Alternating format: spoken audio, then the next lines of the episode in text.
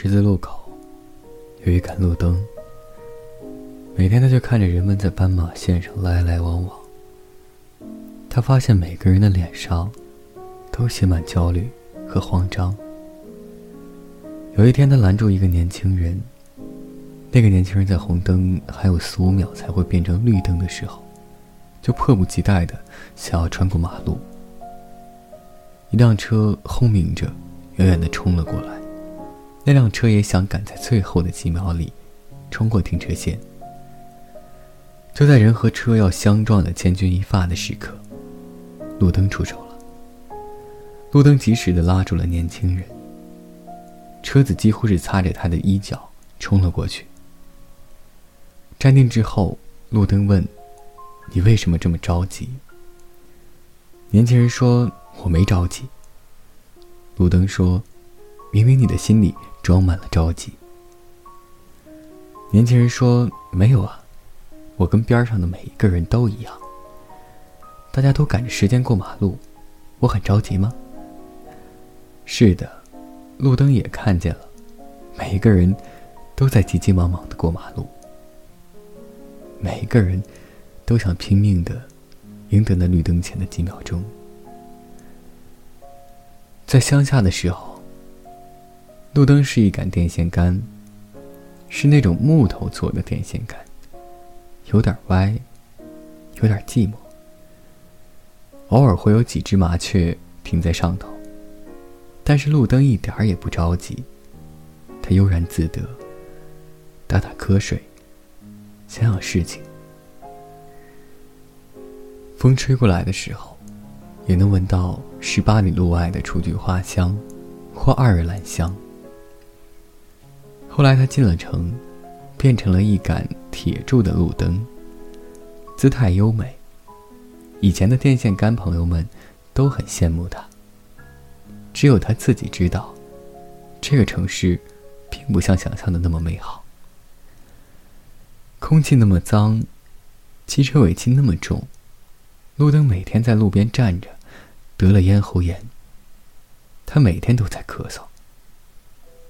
路那么堵，汽车一辆辆的趴在那里，半天一动不动。但是发动机还开着，一边喝着汽油，一边拉着尾气。马路就好像是汽车的公共厕所，人们在汽车排出的便便里。艰难的穿行。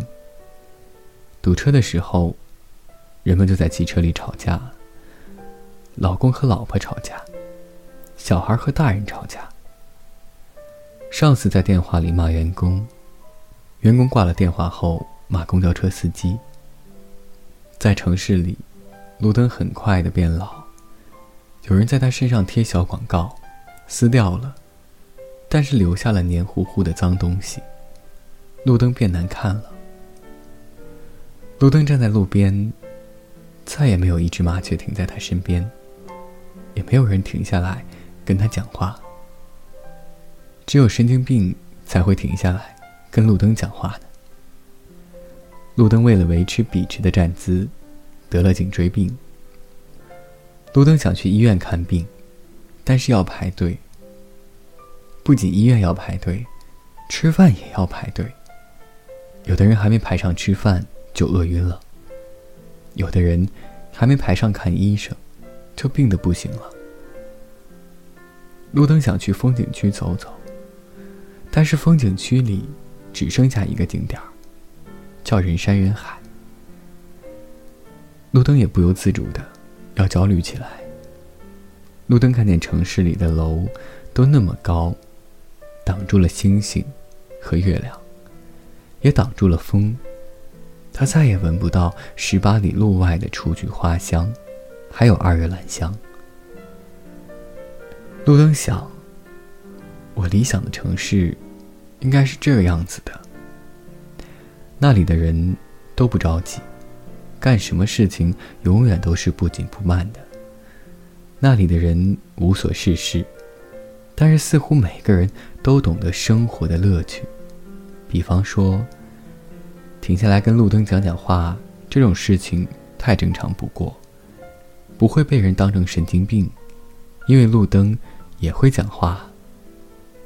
那里的人相互喜欢，就会在一起；相互不喜欢了，就说好分开。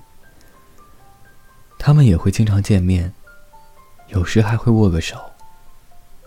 如果有人对自己的过去不太满意，可以去清零中心寻求帮助。如果有人想回到十年前、二十年前，可以去坐地铁，但是要记得带好适合当年身材的衣服。也可以给想要说说话的朋友寄一封信，可能那封信在五十年后才能寄到。邮递员可是个相当尽职的家伙。那里的孩子们放学后，总是有着奇怪的家庭作业。比方说，去听一棵樱花树的歌声。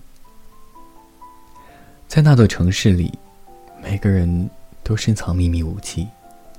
至少每个人都可以像孩子一样的生活着。路灯一天到晚站在街头，想了很多很多事情。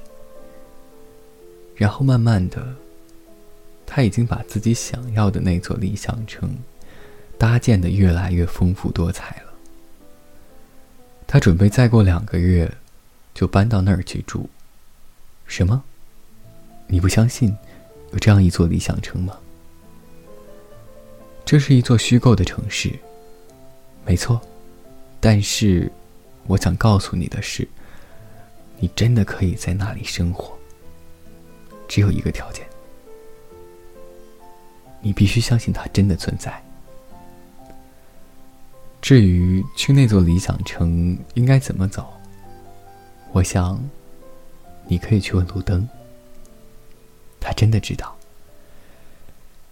你只要站在他旁边，注视着他，轻轻的对他说：“路灯，你好，我想去理想城。”一切就都会发生。